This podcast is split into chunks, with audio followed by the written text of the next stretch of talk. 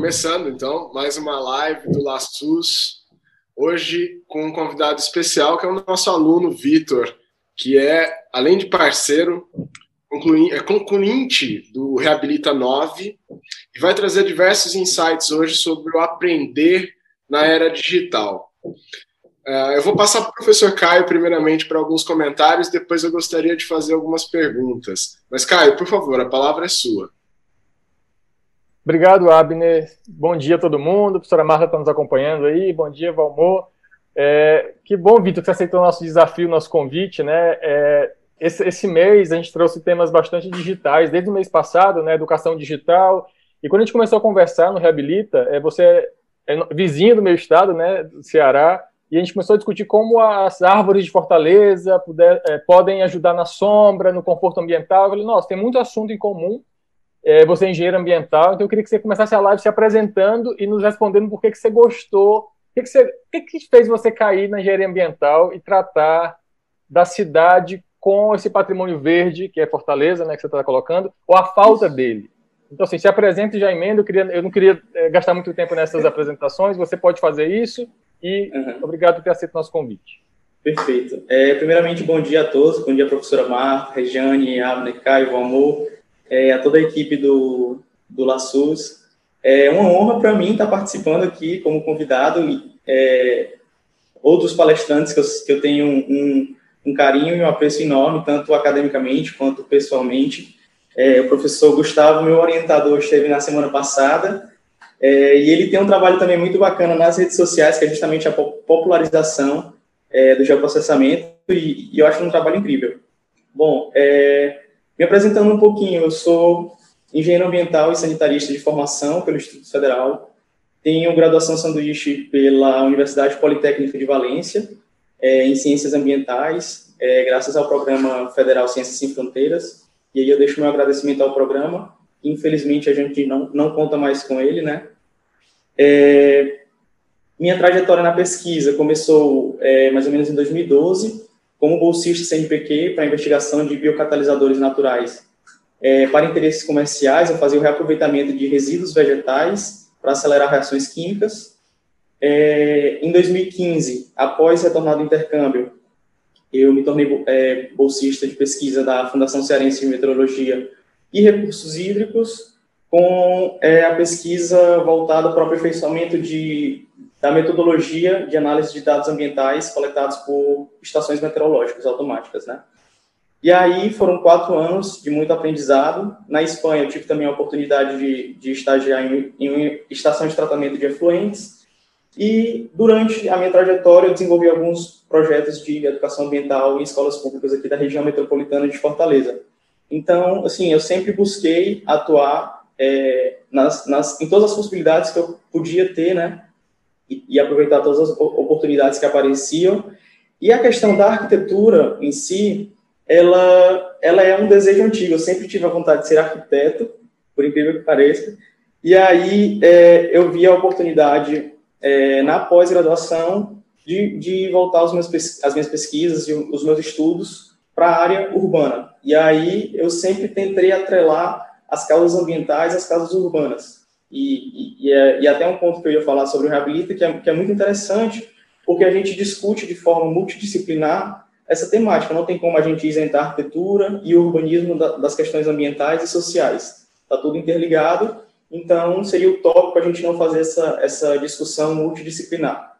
Então, o meu desejo mesmo, a, a minha pesquisa pela cidade, segue mais ou menos essa linha. E aí, agora, é, já estou concluindo em 2019, né, no início, entrei no Reabilita para justamente é, ampliar as, os meus conhecimentos nas, na, nas áreas, né, questão de sustentabilidade, urbanismo, tá em contato direto com os arquitetos e urbanistas, que é muito legal o papo, e aí eu, eu comecei a inserir a, a palavra escala no, no, no, meu diálogo, que eu acho que os arquitetos sempre trazem, né, para discussão, e, e é isso, depois é, do segundo semestre de 2019, eu ingressei no, no, no, programa de mestrado da UFC em arquitetura e urbanismo mais design.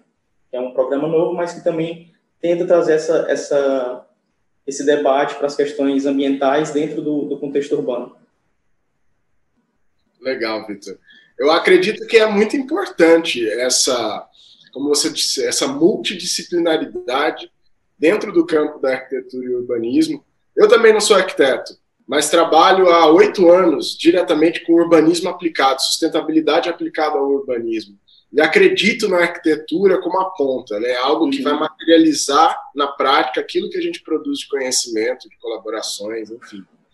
Agora, traduzindo esse, todo esse conhecimento que você adquiriu para essa questão da, do digital, né?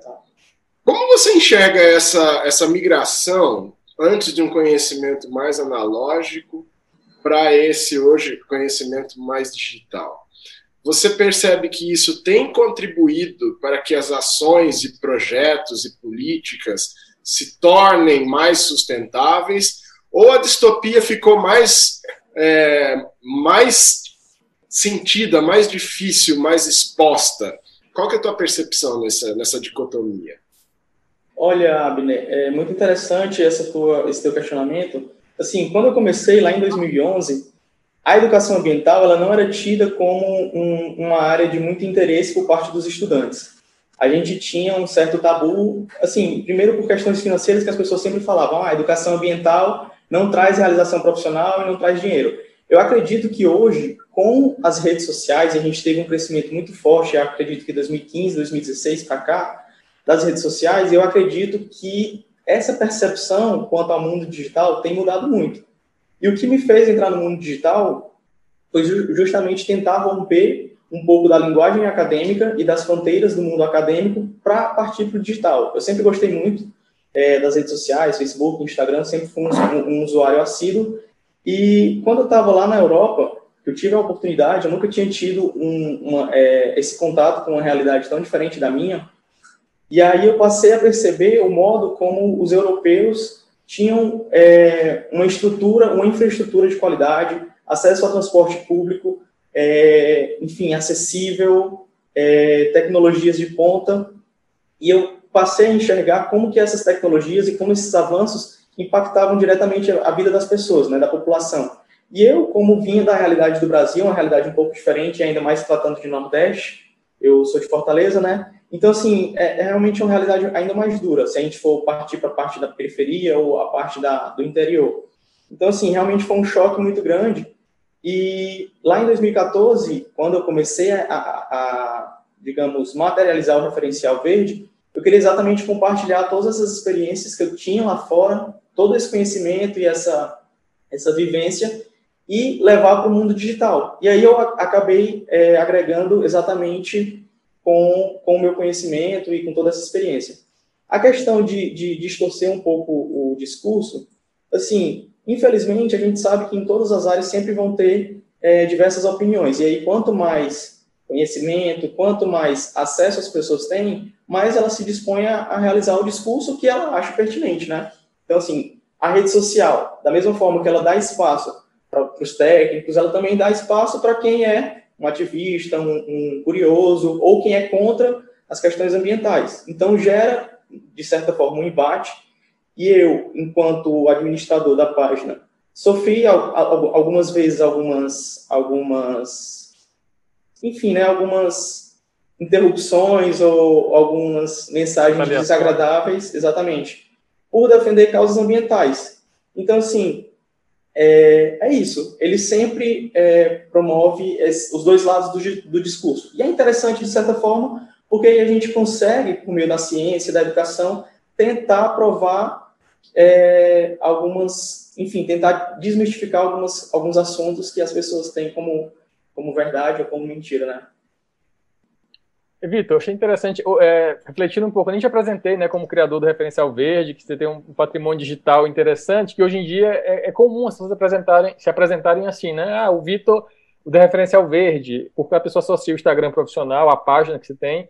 É, uhum. E aí, para emendar já para você começar a sua apresentação, é, como você caiu na área ambiental? Porque você decidiu fazer engenharia ambiental? Ou essa sensibilidade veio da escola? Você falou do seu projeto nas escolas de Fortaleza, mas como foi essa educação ambiental que você recebeu antes da era digital. Né? Você é muito novo, então você viveu essa era digital agora também, né, nos últimos anos, mas você tinha um conhecimento ou não desse, desse esse saber ambiental que você traz para a live de hoje, como ele era antes na sua vida e como você se tornou essa referência, usar o verde como referência e educar as pessoas nesse sentido. Aí você fica à vontade para começar a sua apresentação. É, perfeito. Assim, durante a minha infância, eu sempre fui muito curioso e sempre procurei é, encontrar as razões pelas quais as coisas acontecem. Então, tudo que eu via, é, eu sempre buscava entender o porquê e como acontecia. E, assim, a questão ambiental é uma coisa de, de, de sentimento mesmo. Eu sempre tive uma, uma precaução muito grande e um cuidado muito grande com as questões ambientais. Na época, quando eu era criança, assim, sei lá, adolescente, eu não tinha na cabeça ah, que aquilo podia me tornar, tornar minha profissão ou que, assim, não tinha exatamente o conhecimento. Eu entendia que não era, não era correto, né? Mas não tinha ainda esse conhecimento. E aí a questão do referencial verde é, foi uma forma que eu encontrei realmente de fazer essa transição e de trazer toda essa bagagem, né? De vivência e tudo. Atualmente a página no Instagram está é, tá desabilitada, porque se alguém for buscar não vai encontrar. Mas a gente está no Facebook e tem o site também, o portal do, do Referencial Verde na internet. Então, é, quem quiser buscar depois, eu recomendo e quiser também fazer alguma sugestão, só um minutinho que interrompi aqui a, a câmera. Vocês estão me vendo agora? Ainda não. Ainda não. Espera aí que Enquanto você ajusta aí, Vitor, é, você tem, tem sentido na pele aí, né? Você falou de que essa, o digital também uh, potencializa tanto os dois lados da moeda, né? Sim. E você tem sentido na pele essa, essa luta, né? Da consciência contra a advocacia contrária. Como que tem sido para você é, é, lutar nesse, nessa trincheira do, do ambientalista que hoje em dia tem, tem sido atacado por diversas frentes? Ah, Breno, eu confesso que é um pouquinho difícil, principalmente por separar as questões profissionais das pessoais. Porque, realmente, quando eu vejo que algo está errado, me toca primeiro como pessoa e segundo como profissional. Então, assim, é um, é, eu confesso que é um desafio. É, no começo, assim, logo nos dois primeiros anos de referencial, eu sentia bastante esse impacto e tudo que eu via contrário me atingia de uma forma muito dura. Tanto que, que assim, como sou eu só que administro a página, é, muitas vezes eu ficava um, dois dias sem publicar nada, porque eu ainda estava é, digerindo mesmo aquele, aquele, aquele embate, né? Porque realmente a minha intenção não é, nunca foi é, provocar assim qualquer discussão, qualquer embate político. Eu sempre quis levar conhecimento. E obviamente que eu nunca vou estar 100% certo a ciência ela está sempre é, se descobrindo, está sempre buscando respostas. E eu acho que é isso interessante. Agora, a partir do momento que você leva para uma crise política, uma crise pessoal, acho que, que, muda um pouco o discurso. E esse nunca foi o meu interesse. Então, realmente, é, sempre foi um desafio. Mas a partir, do, a partir do momento que a gente vai aprendendo, vai lidando melhor com, com, com as redes sociais, passa a entender como que ela funciona e essa dinâmica, a gente consegue separar melhor o, o lado pessoal do lado profissional. Muito bom. Eu posso compartilhar a, a Já pode compartilhar, sim, já pode tá. compartilhar, Vitor. E você nos apresenta algumas ideias. É, a gente estava falando sobre, discutindo sobre esse assunto, o Vitor me trouxe assim uma tese de doutorado, né, de tudo de saber ambiental. Eu falei, não, Vitor, vamos conversar de maneira muito mais leve, não precisa ficar defendendo sua tese de doutorado ainda não. Calma, vamos lá. Vou falar para você. Obrigado. É, Bom, primeiro eu queria explicar o porquê desse tema, né? Saber ambiental na era digital. O primeiro da palavra saber, eu tentei buscar mais a questão da, da sapiência, né? Dessa, esse domínio da inteligência, esse domínio do, do, do conhecimento que nós, seres humanos, temos é, essa característica que nos, nos difere das outras, das outras espécies. Mas isso é, não nos faz responsáveis por determinar como que deve ser o, o habitat de outros seres, né? Não, ou não nos deveria, né? Não, não nos dá esse direito.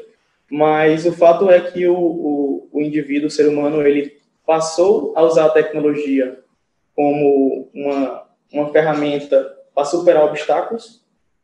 E aí, por isso, eu trouxe também a questão do saber ambiental, justamente para a gente tentar despertar em nós essa, essa consciência para o lado ambiental e para as questões é, ecológicas. O, e a era digital, como o Abner falou na, na live passada, é justamente nós estamos digitais agora, nós somos em outros momentos, então não tem como a gente se desvencilhar mais dessa, dessa realidade.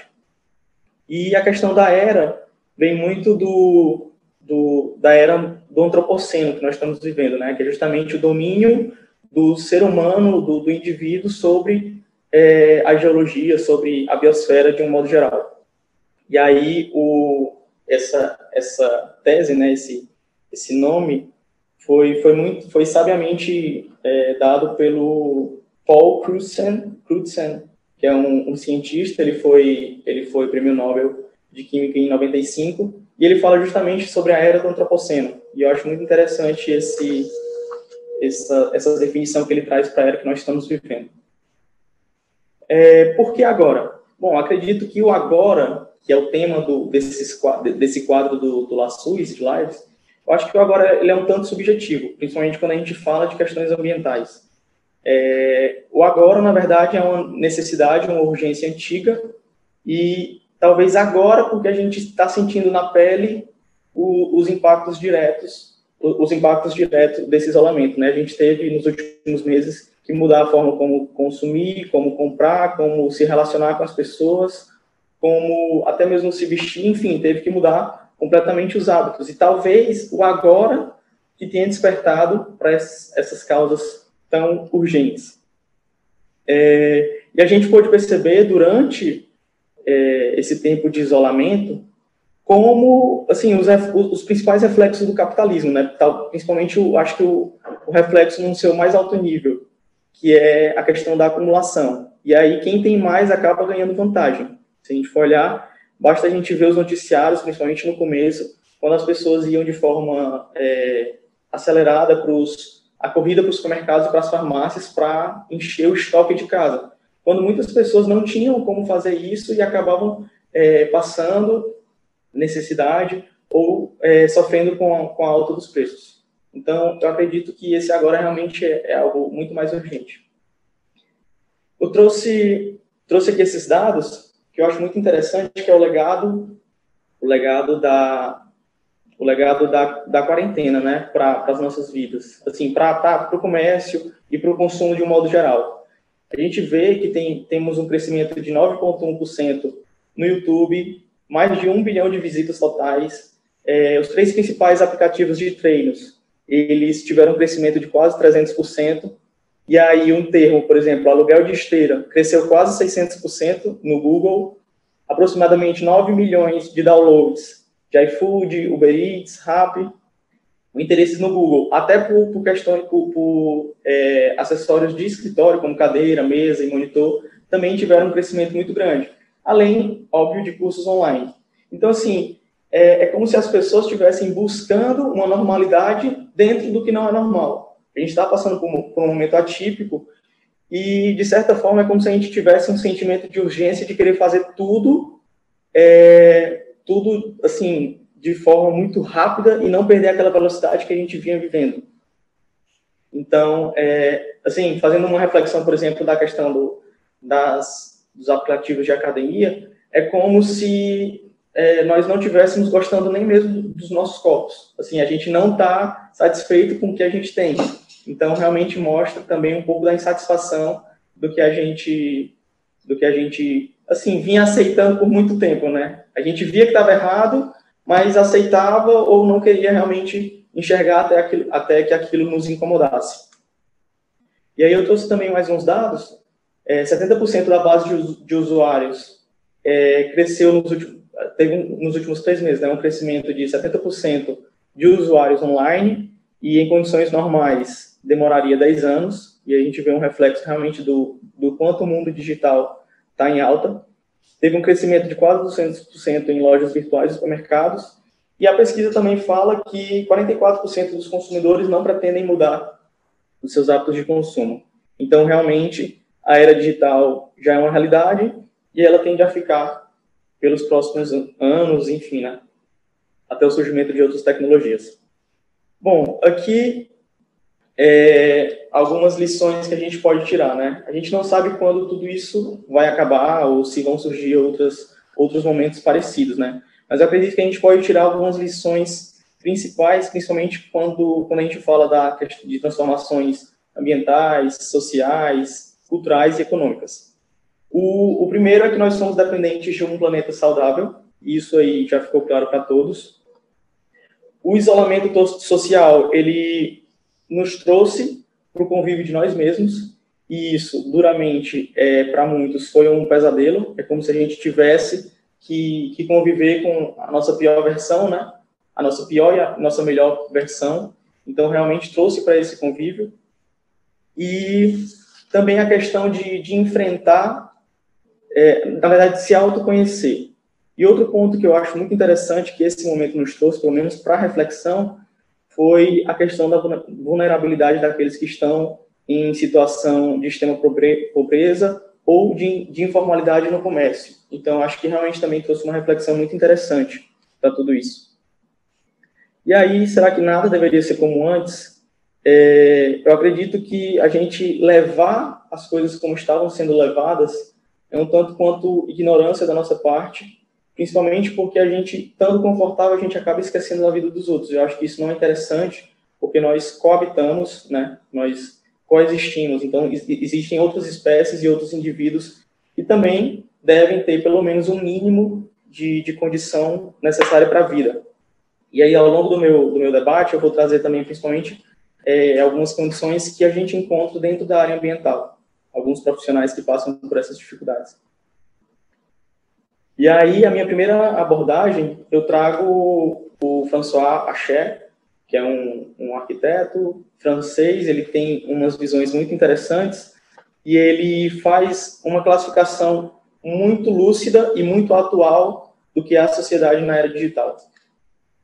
É, ele começa sempre o discurso falando dessa questão da autonomia crescente, né? Como que o mundo digital nos torna autônomos e independente de, de limites temporais e espaciais. Eu estava até conversando antes com o Valmor, essa questão da, da, da, gente estar no ambiente ao mesmo tempo, por exemplo, estou aqui conversando com vocês em Brasília, temos pessoas de outros estados, e, e também estou aqui presente em Fortaleza, então, assim, realmente esse multipertencimento, é como se todas as barreiras geográficas elas tivessem sido derrubadas. E aí a proximidade física ela já não é mais necessária para um certo tipo de prática social. Práticas que a gente antes estava acostumado, se a gente for fazer um histórico é, dos nossos pais ou dos nossos avós, eles concentravam todas as práticas sociais dentro de um mesmo território. É, trabalho, é, religião, enfim, práticas econômicas, sociais, e hoje a gente já não tem mais tanto esses limites geográficos. De certa forma, trouxe, trouxe um enfraquecimento né, progressivo para as comunidades locais, mas isso não quer dizer que a sociedade acabou. O que mudou foi a forma como a gente se relaciona e como, essas, e como esse sistema é, social e urbano está se, se, se conectando, né? E aí a gente tem também uma individualização cada vez mais pujante, ou seja, cada vez mais forte, onde os interesses individuais acabam se sobrepondo aos interesses coletivos. Bom, tem, tem um, uma abordagem que ele traz do, do one-to-one que eu acho muito interessante. É como se a gente estivesse vivendo um, a, a, geração do sob medida industrial. É como se tudo tivesse que ser feito para atender às minhas demandas. E a gente acaba sempre esquecendo desse do coletivo.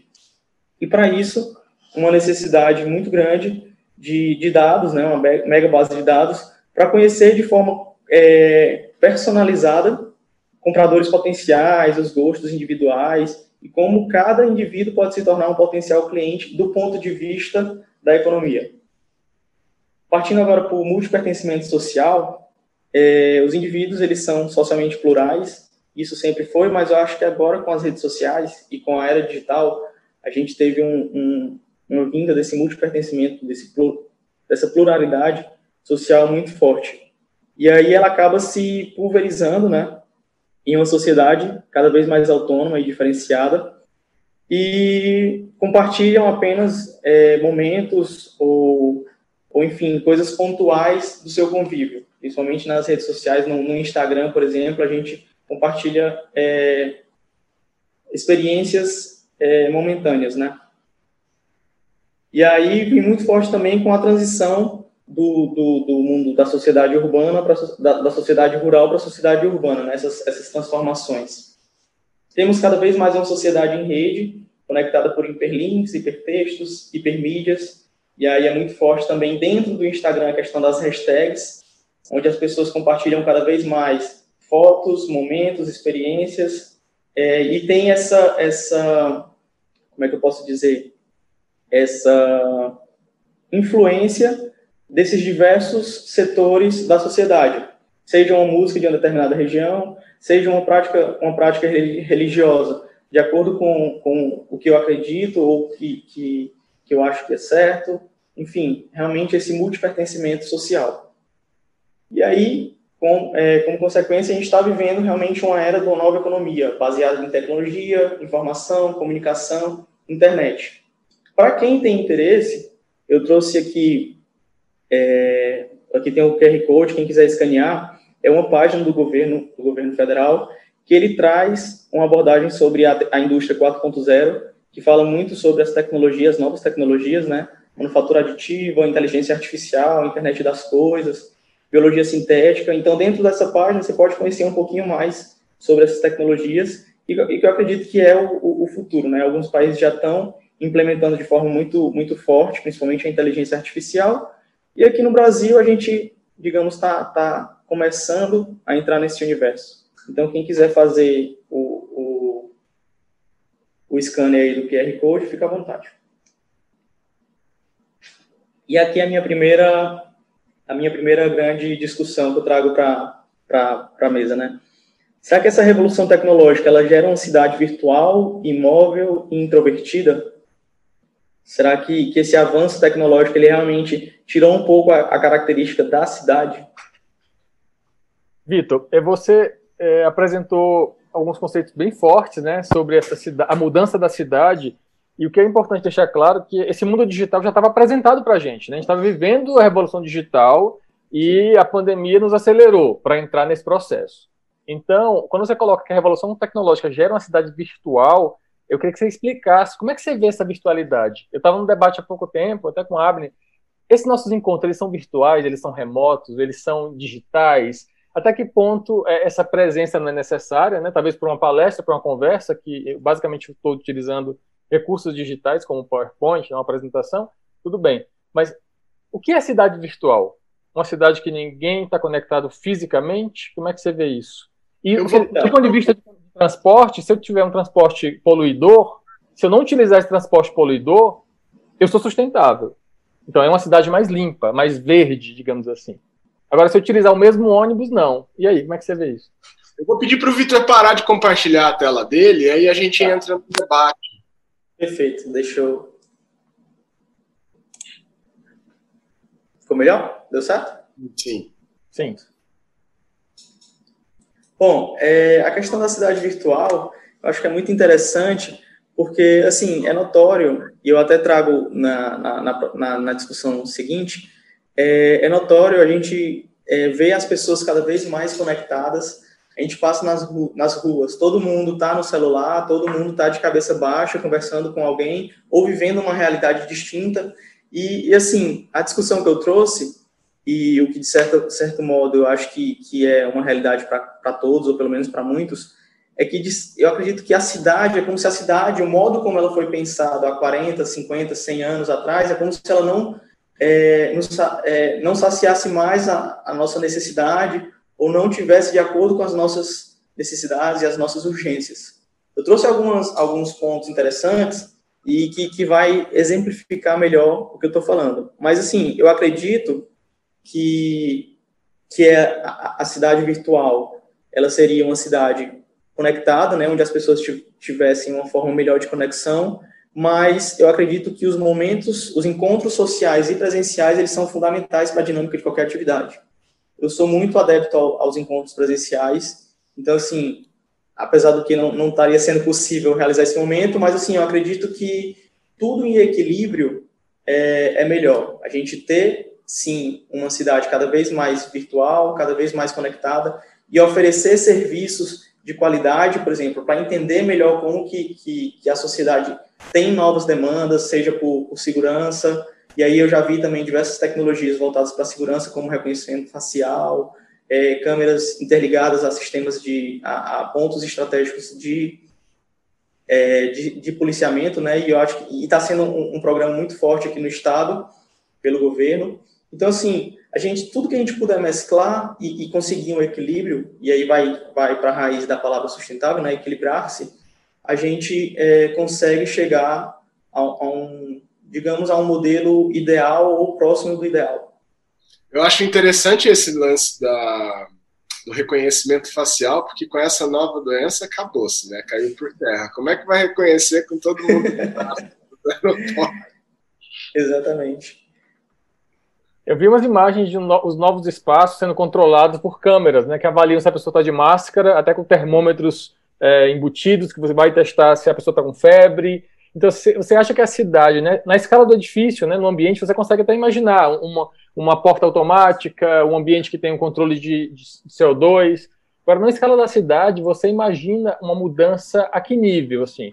Uma mudança de transformação de ruas, parques, áreas com a nova demanda, parques maiores, para as pessoas continuarem indo, mas ficarem longe uma das outras, ou calçadas mais largas. Como é que você vê essa mudança, essa cidade virtual, mas que tem encontro num, num cenário como o nosso, é, como é que você vê, qual o recado a cidade vai aprender? Tá, eu posso compartilhar aqui minha tela rapidinho, porque eu acho que, que os exemplos que eu trouxe é, ilustra, ilustra bem o que eu quero falar. É... um minuto. Bom, é, essa individualização né, provoca uma crise na, na concepção e no funcionamento de equipamentos e serviços públicos, ou seja, como se, se a maioria dos serviços e equipamentos públicos elas não tivessem mais atendendo às demandas da atualidade. E relacionar a era digital aos novos princípios de urbanismo vai ser uma das principais complexidades que a gente vai enfrentar nos próximos anos. O que a gente consegue perceber é um número cada vez maior de pessoas indo às ruas para trazer um pouco dessa necessidade. E aí a gente vê intervenções, eu não sei se acontece em Brasília, mas aqui em Fortaleza está sendo muito forte, a questão dos coletivos urbanos, onde as pessoas fazem movimentos sociais pela internet e tentam criar mobiliários, tentam criar intervenções é, de modo a suprir uma certa carência de determinada região. E aí a gente vê é, o surgimento de parklets, é, surgimento de, de extensões de calçadas, né, para poder ter uma, uma, certa convivência social. A gente vê muros pintados para tirar um pouco do, do cinza e, e, eu trouxe um exemplo aqui de Fortaleza, que esse exemplo foi muito marcante. Aconteceu em 2013, logo no início da, da gestão do, do atual prefeito. E, e, assim, a cidade carecia muito de uma estrutura cicloviária.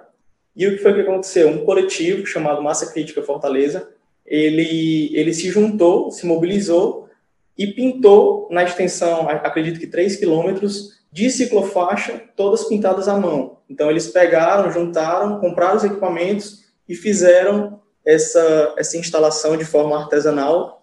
E aí, no dia seguinte, ca causou maior repercussão, tanto na mídia tradicional como na mídia digital.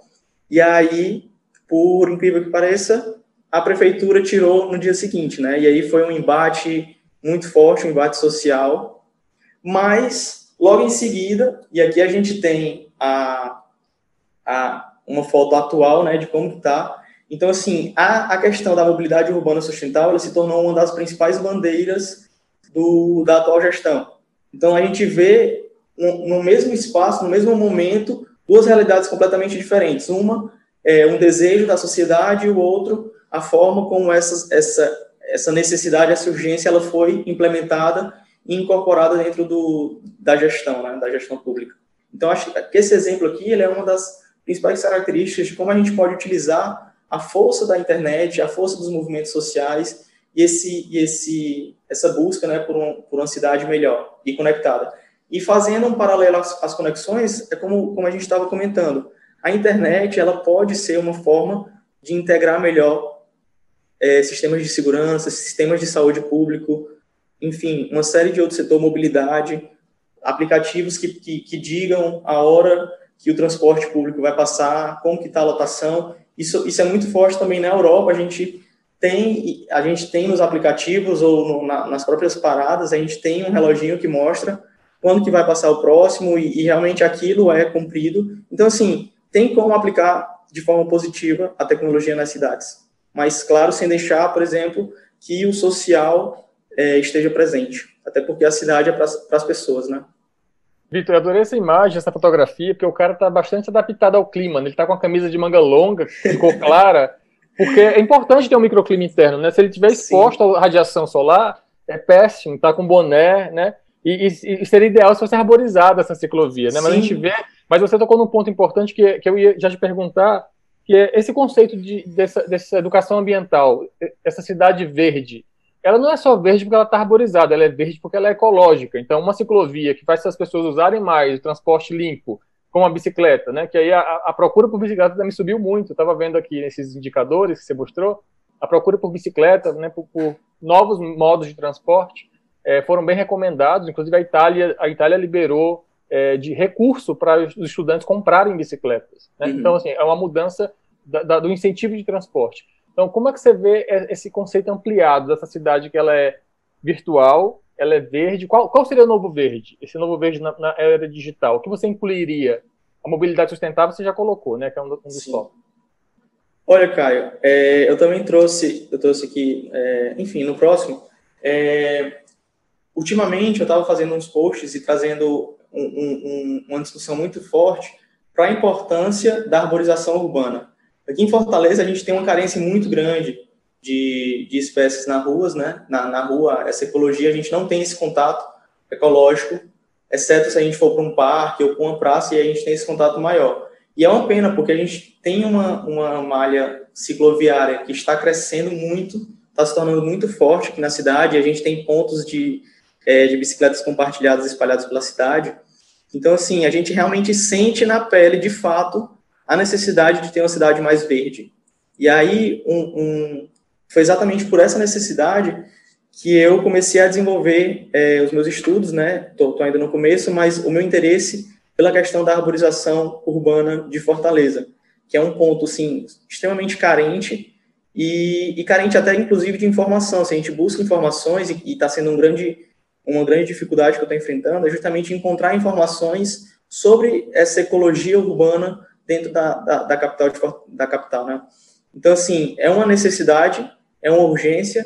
Infelizmente, em alguns pontos da cidade, por questões, enfim, de planejamento da prefeitura, a gente teve uma perda significativa da massa verde.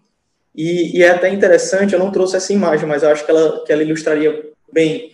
É, tem uma, uma das principais vias, corredores aqui de Fortaleza, que é a Santos Dumont. O canteiro central foi retirado para a implementação de um binário e onde tem, ao lado da ciclofaixa, foram colocados uns vasinhos de planta, com plantas ornamentais, assim, bem simbólicos. Assim, para quem vê, realmente, ah, pode, pode até achar legal, interessante, bonito. Mas na prática aquilo não é efetivo. A gente não, não tem uma funcionalidade ecológica e uma funcionalidade do ponto de vista de conforto térmico, e aí você pode falar melhor sobre isso, é eficiente, realmente é só mais estético. E aí até que ponto o estético ele se sobrepõe ao, ao funcional, né? Mas o, nosso, mas o nosso papel é exatamente esse, né? A educação ambiental ela vai aí também, né? É explicar para as pessoas é, os papéis mais complexos né, do sistema, de maneira clara, né? Traduzir Sim. sem usar os jargões técnicos, mas mostrar que uma área verde de grama não tem a mesma eficiência de uma árvore, né? Por exemplo. Uhum. A gente tem que comentar sobre isso. Mas enfim, pode avançar, Vitor. Desculpa, eu, tô, eu gostei das árvores aí. Tá. Aqui é outra, outra iniciativa também que ganhou as redes, o, o Bueiro Inteligente. Foi uma instalação do, do Tiago, morador de Blumenau, que ele instalou, é, provavelmente ele sofria muito com a, a questão dos resíduos descartados de forma indevida nas ruas, e aí ele instalou essa cestinha para poder coletar esses resíduos, né? Uma forma que ele encontrou de, de tentar intervir, intervir no meio.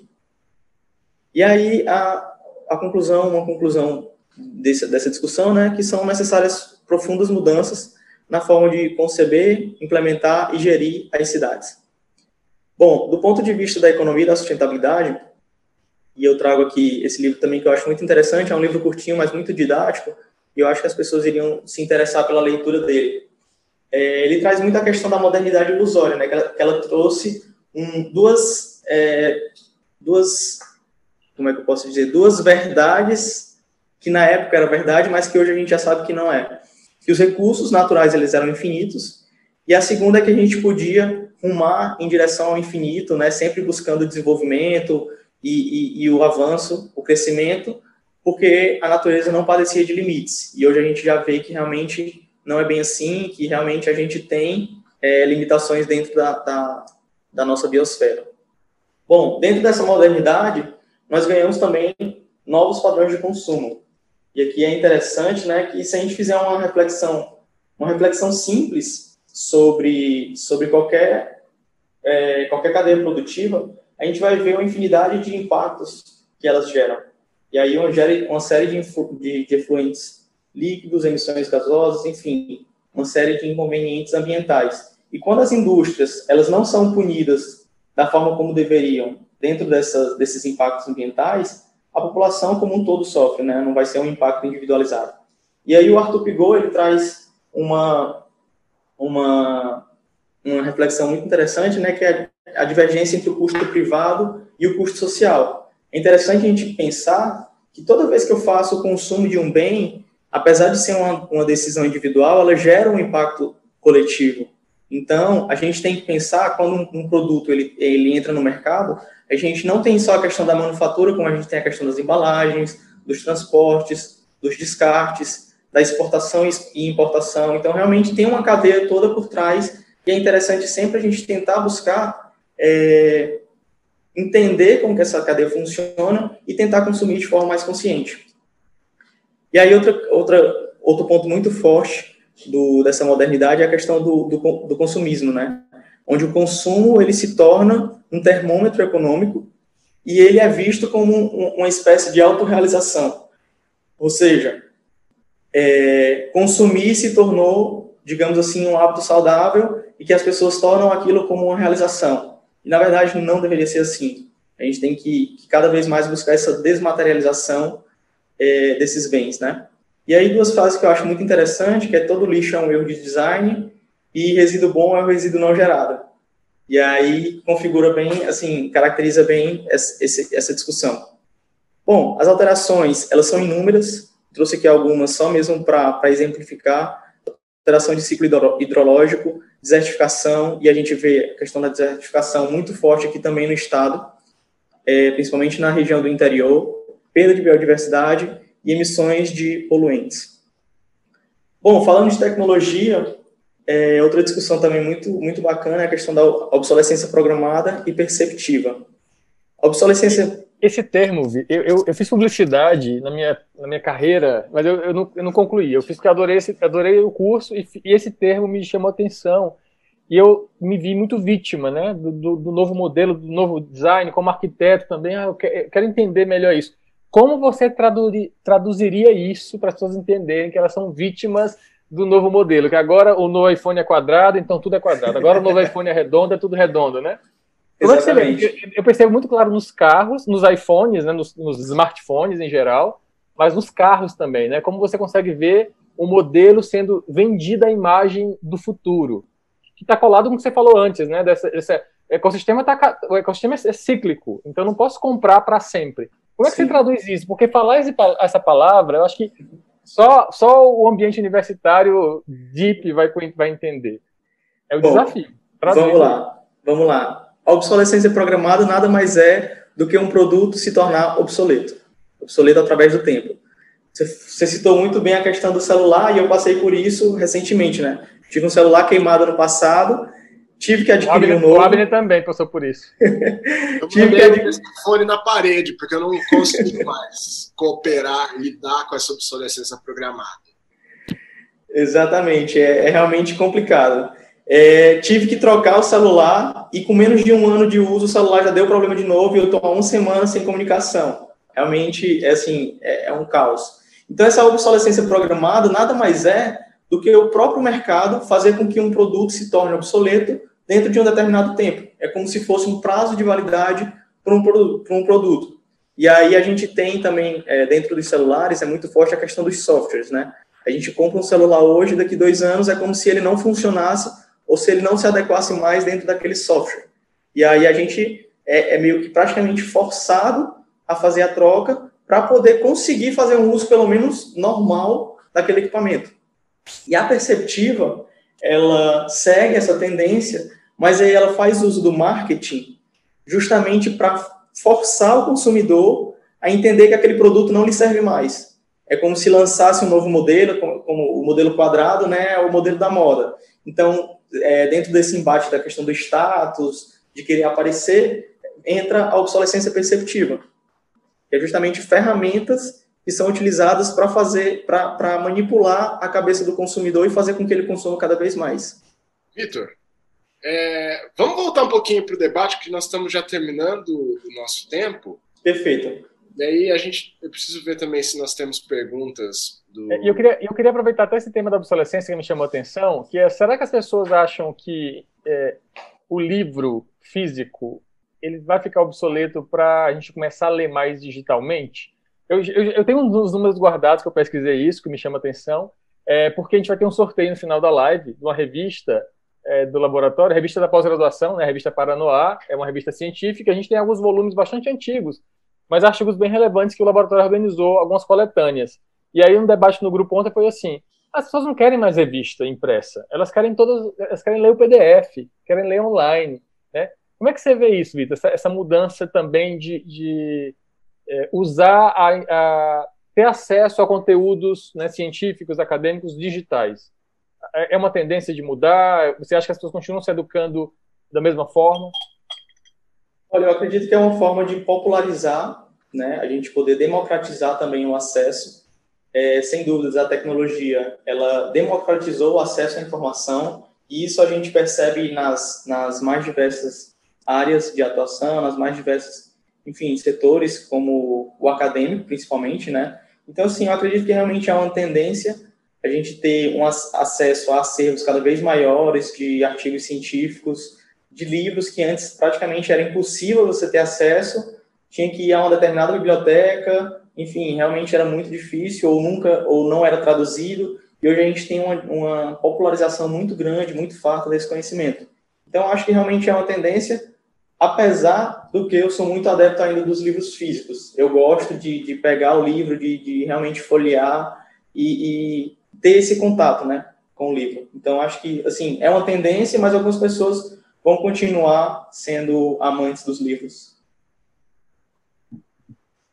Bom, agora dando, dando sequência à questão da, das redes sociais, né, como que usa determinados assuntos para tratar na, nas redes sociais, eu trouxe aqui o, o, a poluição plástica, e tem um dado importante, eu não vou me estender muito por conta do tempo, mas um dado que eu peguei numa pesquisa da WWF, que ela fala o seguinte, aproximadamente metade de todos os plásticos que poluem o mundo hoje foram criados após o ano 2000.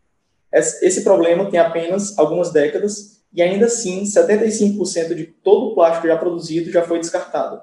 Ou seja, mais de 50% foi produzido após os anos 2000 e só 25% estão disponíveis hoje. O restante foi descartado. Então é um dado muito forte e eu acho que ele, que ele representa bem essa ilustração, que também ganhou as redes, que ela ilustra muito bem essa realidade, né? Que existe um, um, um discurso muito forte voltado para a questão dos canudos plásticos, quando na verdade a gente tem uma série de outros utensílios domésticos que a gente faz uso, né, que são materiais descartáveis, e aí a gente acaba não dando a atenção devida porque está sempre focado no, na, na, história do canudo, né? Ah, porque o canudo, eu usar o canudo de metal já sou sustentável. Então, assim, eu trouxe essa imagem e ela, e ela, ela ilustra muito bem esse, esse debate.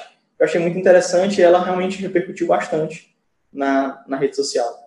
Bom, aqui foi uma ação minha, né, do referencial, para tentar trazer a questão da conscientização e de tentar diminuir esse inconveniente do plástico, né, que é a questão do descarte imediato, ou seja, cinco minutos na sua mão e 400 anos na natureza.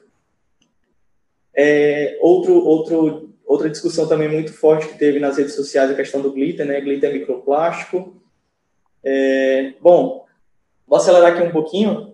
Mas, assim, alguns, algumas discussões também muito fortes na, na, na, nas redes sociais, na internet, questão do dia de sobrecarga da Terra, que nada mais é do que o dia quando a, a, demanda da sociedade ela se iguala à capacidade que o planeta tem de, de suprir essas demandas, ou seja, de fornecer recursos e matérias-primas. Então, quando esse dia se iguala, é chamado dia de sobrecarga da Terra. E é interessante que ano passado, né, esse ano a gente ainda não teve, aconteceu no dia 29 de julho. Então, é como se de julho em diante a gente estivesse no cheque especial. E aí fica o questionamento, né? Quando, até quando é, esse consumo, esse consumismo, ele vai perdurar e quando que a gente vai entrar em falência, né? Até quando o, o planeta vai aguentar esse tipo de e consumo. Essa, e essa data é muito estratégica esse ano, porque é uma data que vai ser bem diferente, né? Ela vai ser totalmente fora, fora do padrão. É, e é, é, é, um, é um, um, um, efeito colateral positivo né, da, das quarentenas, da, da, do freio do transporte público, do uso do transporte poluidor, né, do uso das conexões, a quantidade de voos que foram evitados. Né, então, é, é, é interessante avaliar esse ano. Eu acho que fica um tema de trabalho já para pesquisar. Né, por que, que esse ano é, foi, vai ser mais longo? Espero eu, né? Que a gente tenha um, um, um dia de recarga mais tarde, cada vez mais. Aqui a gente tem um, uma evolução né, da data e a gente, a gente percebeu aqui a, na, na, esquerda né, que, que, que realmente está ao contrário. Então, quanto maior, quer dizer que mais próximo do começo do ano. Então, esse ano, provavelmente, a gente vai ter uma queda e eu estou realmente curioso para saber qual que vai ser a data. Quem faz esse é... cálculo, É um instituto... Quem é, faz esse cálculo? Global Footprint Network. Tem aqui a fonte, ó. Muito bom. Bom, e outro, outro movimento também que ganhou as redes esse ano, que também é muito forte, é a questão da hora do planeta, que é um ato simbólico onde as pessoas apagam as luzes durante uma hora para protestar sobre as mudanças climáticas. E aí esse ano o evento foi todo digital e foi muito interessante, foi um, um dia inteiro de atividades, palestras, enfim, e continuou tendo o apagar das luzes e tem as hashtags, né, Hora do Planeta e Conectado com o Planeta. Bom, aqui são algumas ferramentas que eu ia trazer, mas aqui a gente pode passar, né, só a questão da, da produção mais limpa, que realmente é, é tentar integrar os resíduos dentro da, da, da esfera produtiva. A Política Nacional de Resíduos Sólidos é uma ferramenta institucional, ela é uma lei é, nacional, e que se ela fosse implementada, a gente teria uma realidade completamente diferente quanto à gestão dos resíduos sólidos. E aí a logística reversa, a biomimética, a logística reversa é exatamente tentar voltar um produto para a cadeia produtiva, né, depois que ele, que ele se torna um resíduo.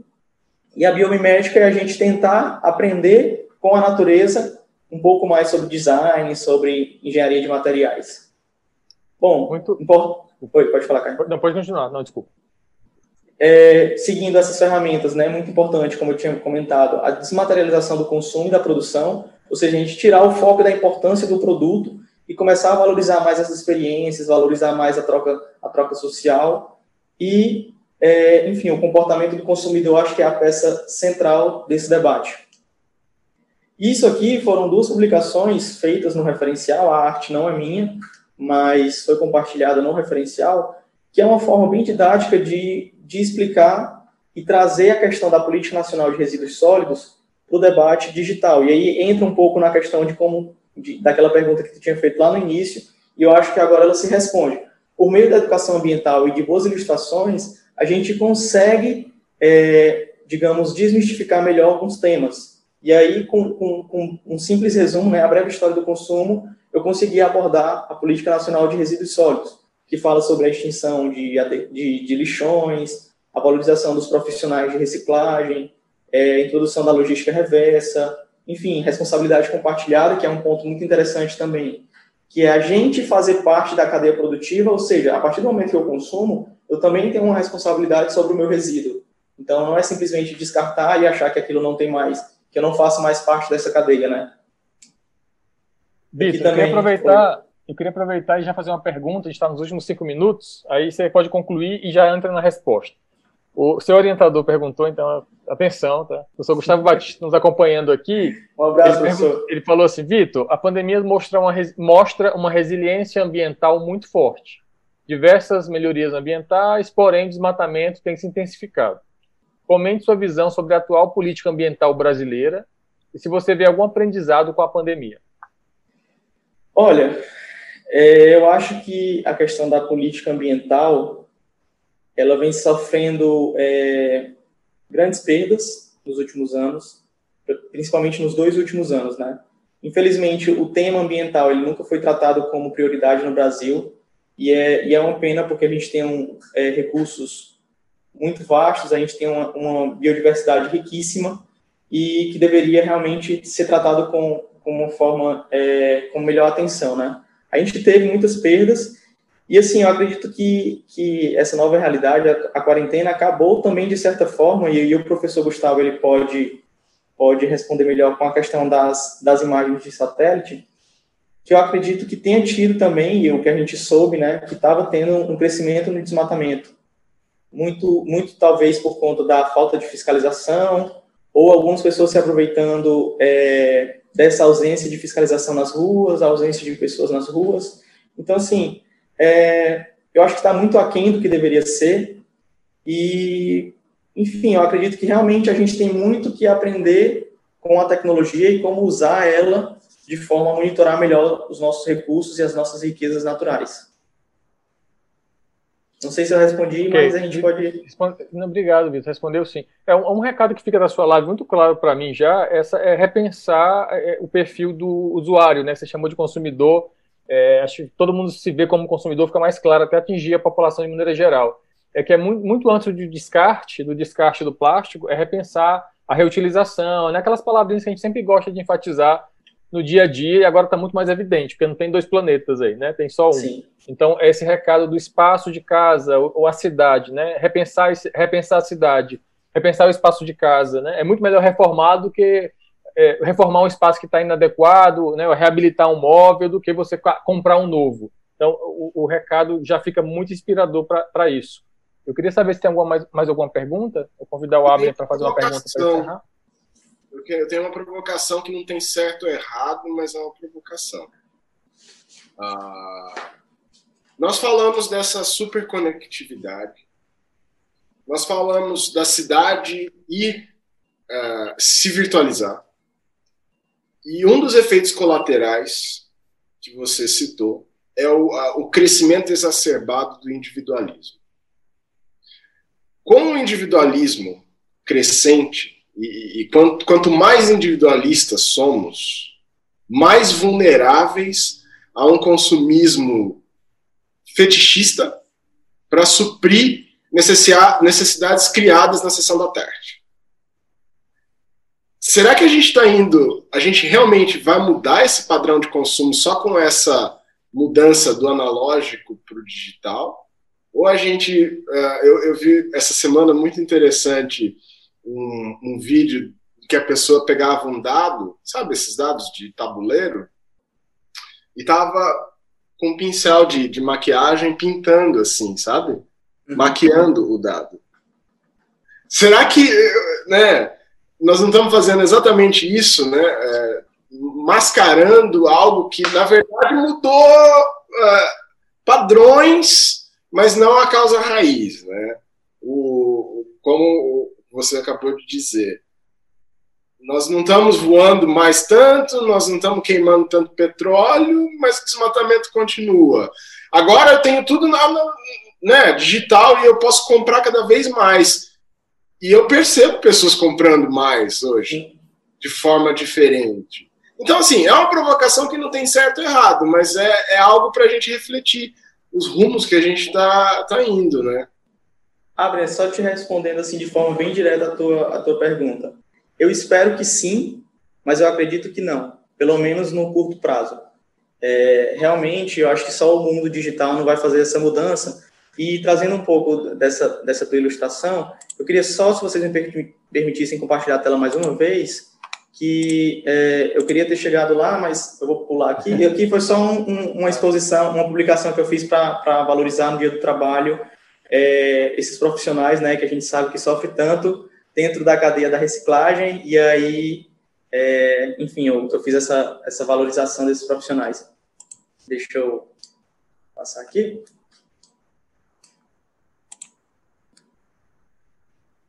Bom, é, Vamos lá. Tinha muita coisa para falar. Infelizmente, Não, você, queria, você queria, duas horas, você queria duas horas de live, é isso? Talvez. É, fala, fala para o Gustavo. Como assim? Não pode, né, Gustavo? Bom, aqui está o que o Abner falou, a questão do greenwashing, né? Da gente lavar de verde ou pintar de verde. é realmente mascarar o, o consumo e isso é um produto e isso a gente vê muito forte algumas empresas e a gente pode até chamar essas empresas de oportunistas. Elas se fazem valer do, do da boa intenção de determinadas pessoas, né, de usuários, de consumidores, e aí eles acabam usando com estratégias de marketing é a questão do, do greenwash, né, que é justamente de dizer que um produto é sustentável quando na verdade não é. E um, um exemplo muito claro disso é, por exemplo, a questão das, das escovas de dente de bambu. Uma vez eu estava no supermercado e eu fui ver, era uma escova de bambu numa embalagem de plástico, aquelas embalagens tradicionais. E eu fiquei me perguntando até que ponto isso é sustentável, né? Você vender um produto com a etiqueta sustentável numa embalagem que não é sustentável e que ela vai ser descartada logo em seguida. Então, realmente fica assim esse, esse essa dúvida, né? Para quem tiver interesse, tem esse esse e-book do Instituto Brasileiro de Defesa do Consumidor, tentando orientar um pouco mais sobre essa mentira verde, né? E aí é, tentar orientar na questão do consumo mais consciente. E outra iniciativa muito bacana que foi que é da Euroconsumers, que é aprovados pelo Amanhã. Ela tenta trazer um pouco mais essa consciência ambiental para a questão do consumo por meio de informações de qualidade. E aí ela interage com toda a cadeia produtiva, consumidores, enfim, todo mundo que está envolvido. E também, assim, é quem, quem quiser conhecer mais, eu acho que é bacana. Então, assim, são formas de tentar orientar um pouco mais os consumidores dentro dessa, dessa lógica de, de digital, desse, dessa nova era. Bom, aqui são só algumas ações que, que foram compartilhadas. Para quem não sabe, o Fortaleza é uma equipe, uma equipe de futebol aqui do, do, do, nosso estado, e as cores vermelho, azul e branco, e teve um jogo que eles fizeram, que eles tiraram o azul do uniforme por conta de uma campanha para fazer, é, conseguir água para pessoas do interior, né, que, que vivem em condições é, extremas de, de pobreza. Que foi outra ação que eu participei junto com outros, outras pessoas que trabalham dentro das redes sociais, para tentar também conscientizar sobre a questão do consumo consciente, né? Nós não somos, nós não precisamos muitas pessoas sendo lixo zero perfeitamente. Nós precisamos milhões delas fazendo isso imperfeitamente. Ou seja, realmente não é você não fazer, é você fazer do jeito que você consegue, dentro das suas condições, dentro da sua realidade. Aqui foi outra iniciativa também minha, é, na época da Copa, que era a Copa das Árvores. E aí, a cada gol do Brasil, eu fazia um plantio de uma árvore nativa na cidade e aí também foi destaque na, na TV Diário, uma TV local. É, isso aqui também é outra iniciativa muito Nossa, bacana. No 7x1 precisou cortar 7 árvores? Não, não foi na de 2014, foi, foi na, na de 2018. aqui a questão do, do confete, né, do e-confete, que durante um desses plantios eu, eu surgiu a ideia de, de, de fazer confete com folhas caídas, e aí ganhou as redes, se você procurar aí, tem tá, tá muito atrelado ao referencial e, e ao Vitor. Depois eu soube que outras pessoas já faziam essa ideia, né? Mas assim foi legal porque eu acabei popularizando. E aí revista Galileu, é, revista Casa Jardim, enfim, realmente foi muito legal e, e, e, e até rádios francesas me ligaram para conversar sobre o Econfete. Enfim, foi um negócio muito legal, um momento muito bacana. Muito e isso aqui é, foi uma ação, uma ação mais recente que eu trouxe as metas sustentáveis de 2020 que era justamente tentar é, trazer uma linguagem bem informal para o conceito da sustentabilidade, né? E aí, quem é mais jovem vai entender, por exemplo, cobrar dos amigos uma árvore plantada para cada rolê flopado, enfim, coisas bem divertidas. Você atingiu já diretamente, Vai fazer um bosque, né? Vai fazer um bosque, né, árvore? Pois é. O bosque. Muito bom. Vitor, adorei a tradução. Agora, assim, no final, você atingiu bastante a linguagem digital dos alunos, né? É, dos alunos no... cada vez mais jovens, né? Como professor, sim, sim. a gente lida com a turma na universidade e a gente, não, a gente vai ficando mais velho como professor e a turma vai ficando com a mesma idade, mas cada vez mais nova para a gente, né, como professor. Então, essa linguagem digital, essa tradução e essas campanhas virtuais com um rebatimento físico, é que o Abner fala muito sobre isso, tem uma crítica muito grande é, desses, é, esse ativismo digital que não vai para a prática, né? Então você Sim. mostrou um exemplo de uma da, da, ciência traduzida em ativismo que planta uma árvore. Então assim, você, vai, vai nas cadeias todas, né? É, uma pergunta para se encerrar, que já até passou do tempo, nem viu, nem viu passar, é a, a Dani Werneck pergunta: e o greenwash na arquitetura? Temos muita dificuldade na especificação de materiais. As informações e laudos são escassos.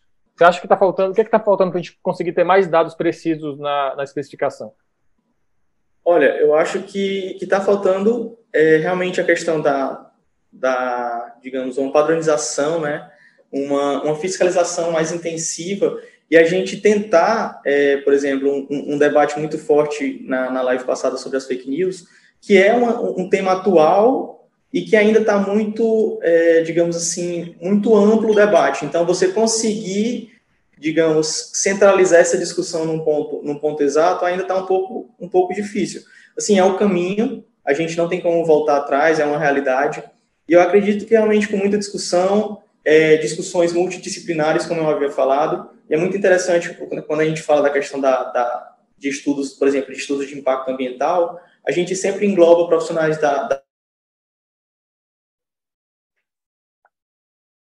da arquitetura, enfim, profissionais de todas as áreas. E é interessante a gente ter essa discussão multidisciplinar, porque a gente consegue tentar chegar num denominador comum e poder avançar melhor nessas discussões. Então, assim, eu acho que é uma tendência é, eu acredito que vai levar um pouquinho de tempo ainda, mas, assim, é, não tem como a gente voltar atrás, né?